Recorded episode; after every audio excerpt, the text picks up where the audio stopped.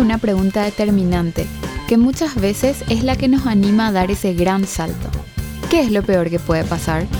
A veces es importante hacernos esa pregunta para superar desafíos y alcanzar nuevos niveles de desarrollo. Soy Pau de Koga y esto es Series Conecta by Tigo Business, una plataforma de formación e inspiración con grandes referentes del emprendedurismo. En este episodio tenemos como invitada a Jimena Dure. Ella es COO y cofundadora de Move, una aplicación móvil 100% paraguaya que ofrece una alternativa de movilidad segura. Jime es emprendedora orientada al impacto como agente de cambio social y ambiental. Esta es la historia de cómo los fundadores de Move encontraron una oportunidad única, en el momento justo para demostrar que sin riesgo no hay ganancias. Eran las 10 de la noche de un jueves cualquiera. O eso creíamos. 13 de diciembre del 2018.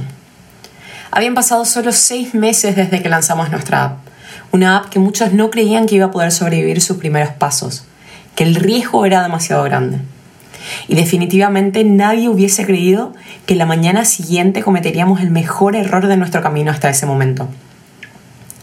No había pasado ni una hora desde que los taxistas anunciaron que harían un paro general la mañana siguiente, bloqueando la avenida Mariscal López y todas las entradas a la capital exactamente a la hora que todo el mundo tenía que ir a trabajar.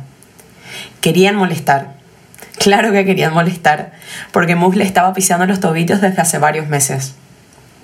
Move es nuestra app que nació en el 2018 para solucionar la falta de alternativas de movilidad y ofrecer un servicio de mayor calidad y seguridad en Paraguay.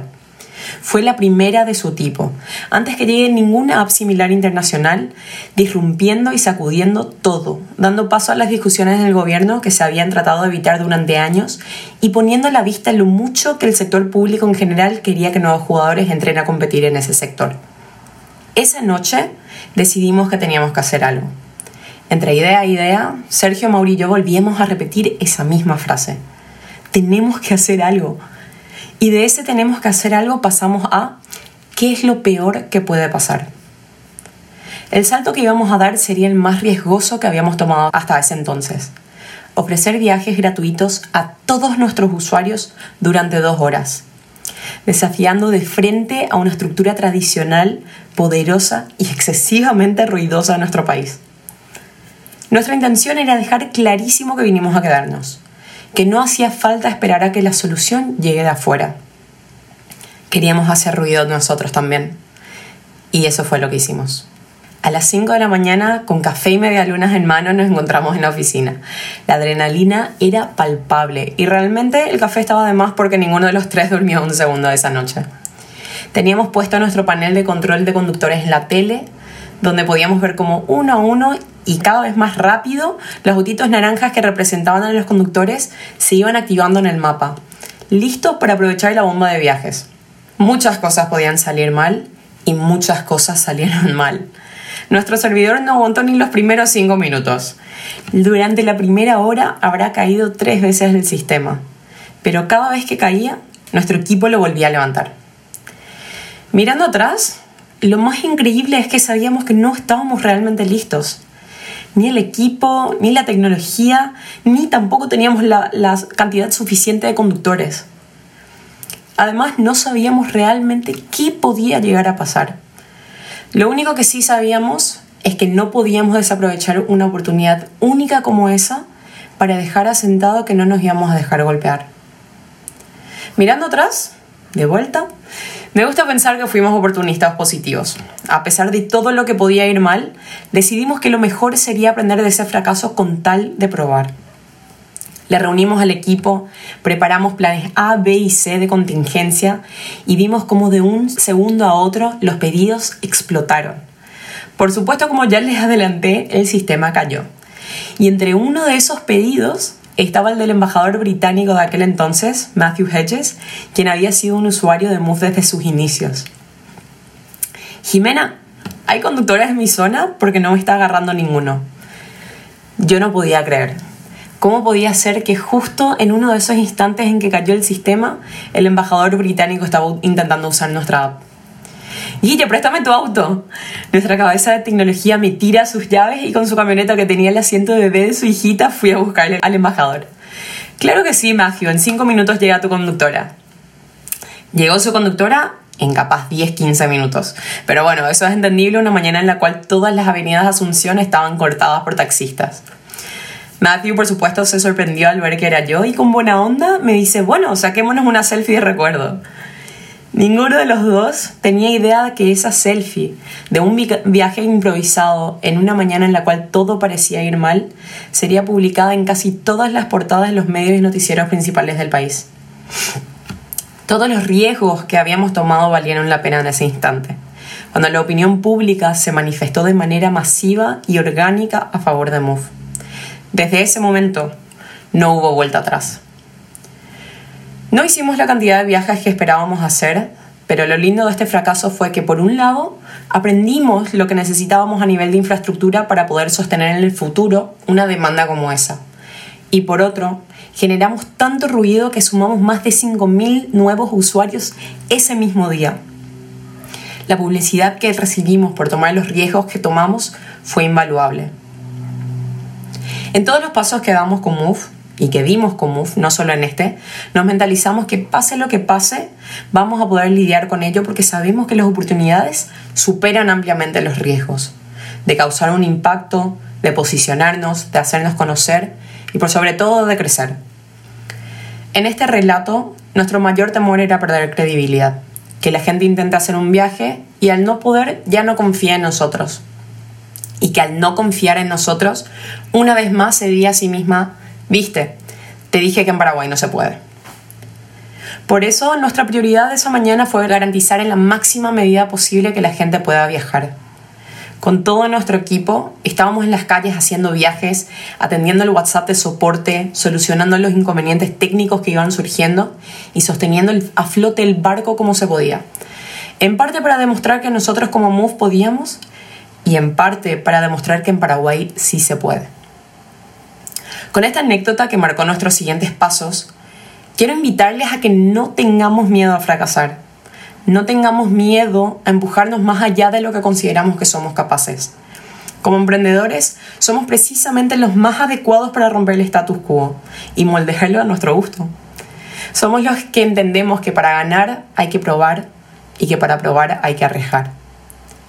Lastimosamente, es innegable que en Paraguay existe una cultura antifracaso. Por un lado, somos sumamente patrióticos, llenando estadios y orgullosamente llevando nuestra bandera y nuestro tereré por el mundo. Pero por otro, también somos muy rápidos en creer que eso en Paraguay no se puede, lo cual inevitablemente muchas veces se transforma en yo no puedo. En nuestros comienzos, no se imaginan cuántas veces escuchamos no van a poder competir contra Uber. Entre paréntesis, Uber ni siquiera había anunciado su llegada al país. Pocos esperaban que ese riesgo que tomamos de empezar Move llevaría a que crezcamos un 320% en nuestro primer año entero de operación, en el 2019, que coincidentemente también fue el primer año entero de Uber en el país. No, no tenemos una espalda de miles de millones de dólares, ni tampoco una tecnología que lleva 10 años desarrollándose.